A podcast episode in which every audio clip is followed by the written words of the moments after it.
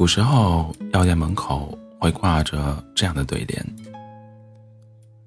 但求世间无疾苦，何妨架上药气药生尘。”翻译成大白话，类似于在说：“只要你们一个个都能健健康康的，我这药店不做生意也无所谓。”现在的药店门前则会用大喇叭、大喇叭循环播报：“会员优惠日，第二盒半价。”乍一听会以为卖的不是药，是甜筒。那么，是不是古代的药店？就比现在的药店高尚，是不是我们就有资格去要求一个自负盈亏、合法经营的药店，也像古人那样不吵不闹、不炫耀？当然不是。在这个自顾不暇的年代，我们只能严格要求自己，而不是理气理直气壮的去强迫别人。我们只能尽自己所能去造就一个清白、干干净的人间。而不是强迫别人纯良和无私。最可笑的莫过于要求这个世界纤尘不染的人，他自己却是肮脏不堪的。先说一个叫人伤心的真实：主人翁叫简志成，是一名女兽医，因为喜爱小动物的缘故，从兽医。系毕业之后，他就选择在一家流浪动物收容所工作，这一干就是七年。在开始工作的第一天，他知道了一个从未出现在课堂上的骇人真相：收容所不仅要收养救治小动物，还会对一部分长期无人领养的小动物处安乐死。他最初非常不理解。为什么本该是流浪小动物生命守护神的兽医，却要扮演剥夺他们生命的死神、死神的角色？直到他慢慢发现，仅仅三个月的时间，收容所就收到了一千七百多只被人弃养的小动物，而他所在的收容所的收容能力仅仅只有三百只。如果小动物常年被关在拥挤的空间内，不仅得不到照顾和救治，而且还会增大互相撕咬和交叉感染的概率。与此同时，收容所极极其有限的人力、物力和财力，都难以支撑严重超员的局面。也就是说，收容的小动物超员越多，它们的生存环境就会越恶劣，因此。给小动物处以安乐死是不得已而为之的事情。第一次在前辈的带领下把致命针管扎进小猫体内时，简志成哭了一整晚。之后，他开始拼命工作，给收养来的小动物精心美容、拍照，然后发布到网络上。他不遗余力地宣传领养代替购买的方案。以期为这些小动物找到新主人，然而收效甚微，因为被人领养的数量远远低于被人弃养的数量。摆在他面前的有两个选择：要么离开这里，换一个舒心的工作；要么自己动手，狠心的送他们上路。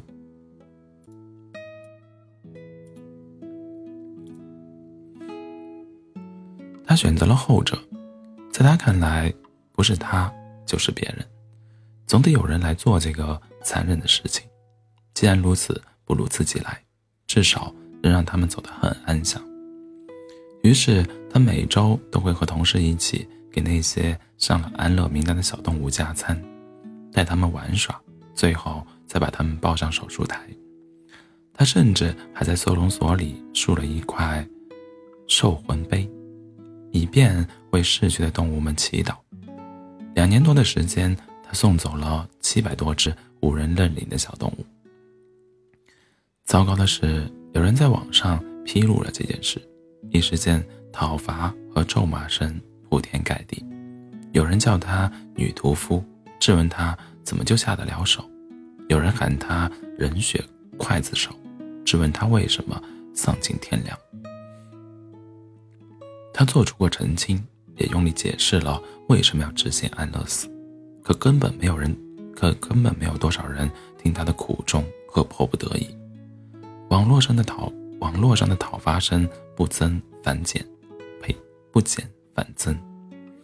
最后，刚刚结婚、度完蜜月的简志成，终因无法承受巨大的压力，独自使用了用于动物安乐死的药，结束了三十二岁的年轻生命。在遗书中，简志成写道：“生命没有什么不同，他选择了和那些小动物一样的死法，他想用死亡来让世人明白。”人类的生命和那些动物的生命没什么不同，没有谁比他更爱那些小动物了，也没有谁比他更尊重那些可怜的生命了，更没有谁承受过他下毒手时所承受过的痛苦。可那些什么力气都没出过、什么痛苦都没有受过的爱心人士，却可以根据自己的好恶和想象，站在道德的高地上。对他狂轰滥炸，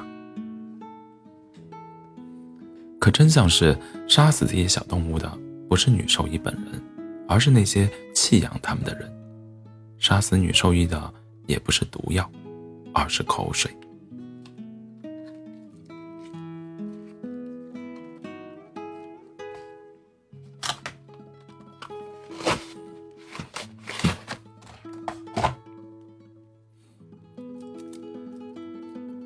是，如果你真像你表现的那么善良，就请你善待你家的小动物，做一个有责责责任心的铲屎官，护其一生，护其一生周全，然后用心的去劝告你身边的人，不要轻易抛弃小动物，因为弃养差不多就是送它去死。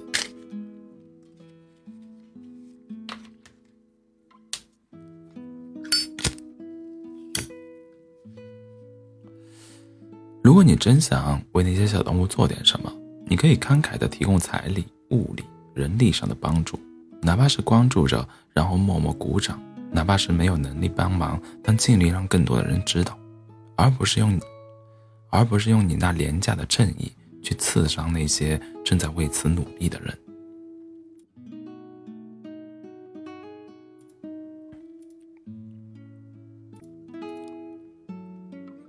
不要总想着用自己的正义去打败别人的正义。只有当你功成名就，身边堆满了各种诱惑，却依然能够坐怀不乱的时候，你才有资格说自己是个老实人。只有当你做到了以身作则，在见识了诸多乱象，却仍能保持善良的时候，你才有资格说自己是个好人。换句话说，发现别人的不完美，然后指责别人不够无私。和高尚，其实并没有什么值得骄傲的。但是，如果你能发现自己能力上的能力上的不足，思思想上的卑劣，倒是值得表扬的。己所不欲，勿施于人；己所不能，勿责于人。满口仁义道德的人，未必真的能做到；不提真善美的人，也未必就没有。生在人世间，其实每个人每天。都在参加各种各样的道德考试，有人零分，有人五十九分，有人八十分，有人九十九分，这些都很正常。可是，总有那么一小撮人，不管他自己得了几分，总能理直气壮的指责别人：“你为什么没有得满分？”敢问一句：你站在道德的高地上，不觉得冷吗？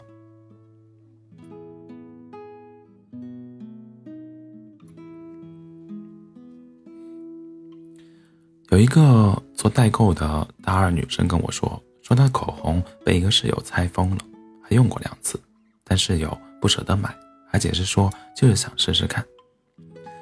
当做代购的女生去找这位室友索要赔偿的时候，居然被全寝室的人排挤，说她小家子气，劝她注意维护团集体的团结。她愤愤地说：“口红是我放，是放在我的抽屉里，抽屉是关上的。”我没有在他们面前炫耀，更没有允许他们擅自使使用。他们每天过着追剧、游戏、购物的美好生活，根本就看不到我做代购有多辛苦。他们也不知道这两支口红的成本需要我花一两个星期才能赚回来。现在居然要求我大方，还指责我小气，你觉得我错了吗？我回复他说：“你没错，而且你的要求合情合理。如果室友们真心大方，他们可以帮他付账，而不是要求你大方。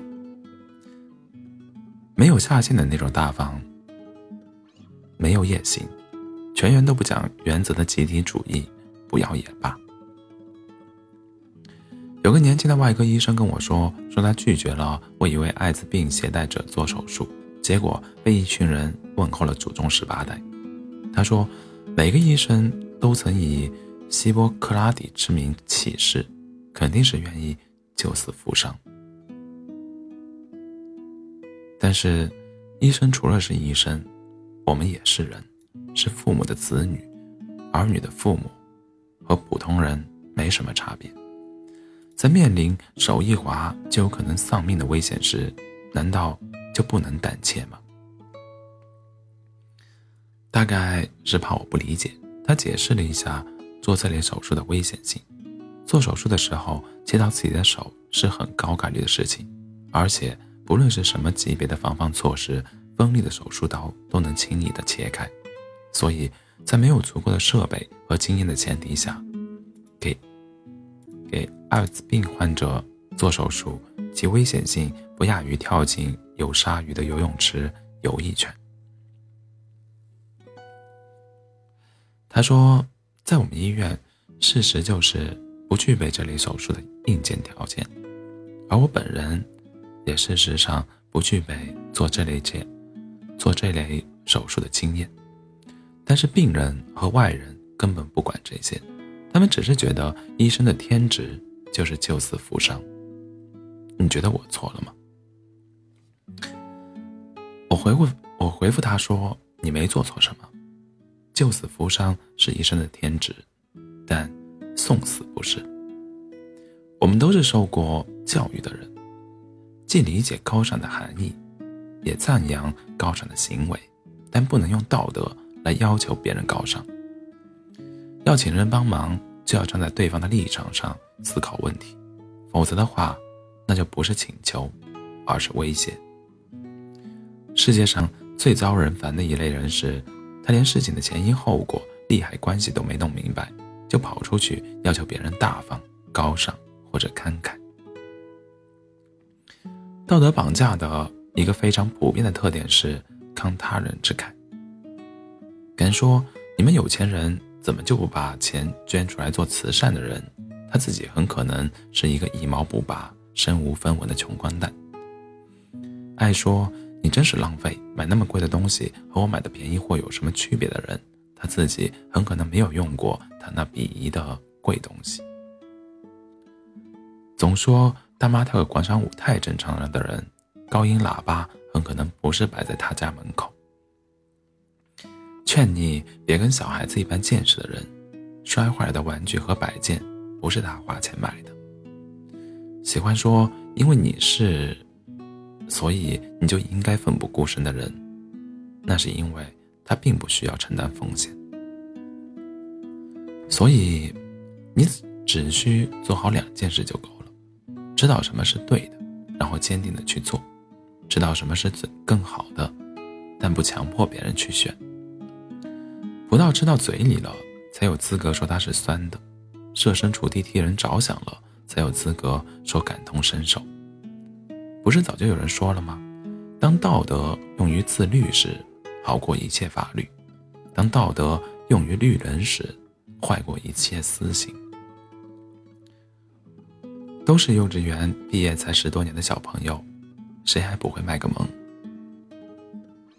来，跟我一起说，不听不听，王八念经。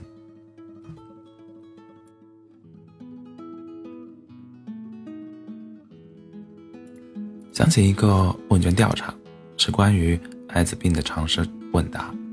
调查的结果显示，百分之九十五以上的人都能答对这问题，知道艾滋病不会通过空气传播。但在最后，当问到是否愿意和艾滋病患者一起学习或工作时，百分之九十以上的人选择了不愿意。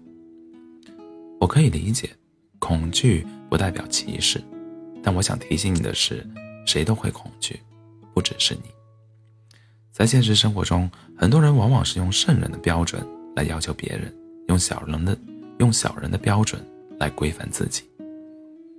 什么叫有道德？私以为一不做假好人，二不做伪君子，才被叫有道德。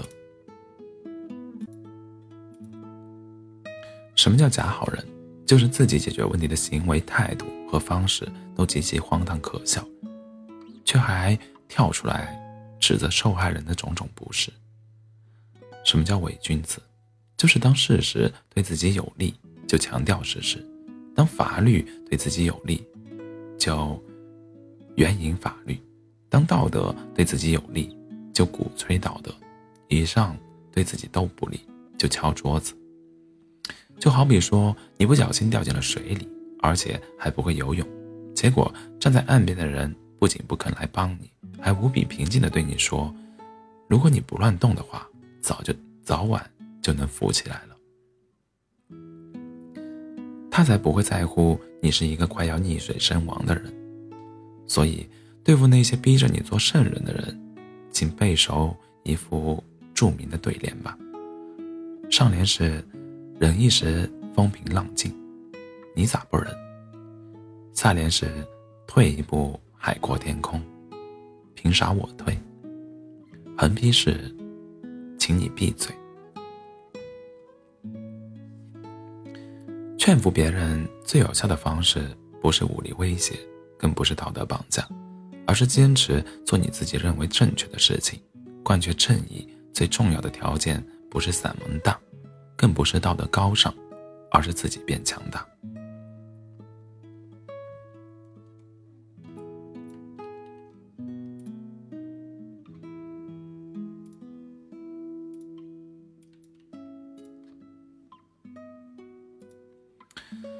正如作家苏岑所说：“如果你是菩萨，菩萨心肠，就必须得有狮子的力量，为此才能保护至亲。”不被欺负，赚钱养家，不然你脾气那么好，别人眼里就是没骨头。所以佛家既有笑到发癫的弥勒，也有手持降魔杵的韦陀。没有金刚之怒，不见菩萨，菩萨慈慈悲。所以不要一头扎进舆论的洪流中，在这个一不小心就成了炮灰的年代里，自己要求自己，自己规范自己。就是对恶俗、对丑陋最好的对抗。所以去健身吧，让那些逼着你让座的人、随便插队的人不敢随便造次；去赚钱吧，让那些催婚的人、对你的人生指手画脚的人不好意思再对你指指点点；去努力变优秀吧，让那些看不惯你的人拿你没丝毫办法。晚安做好梦。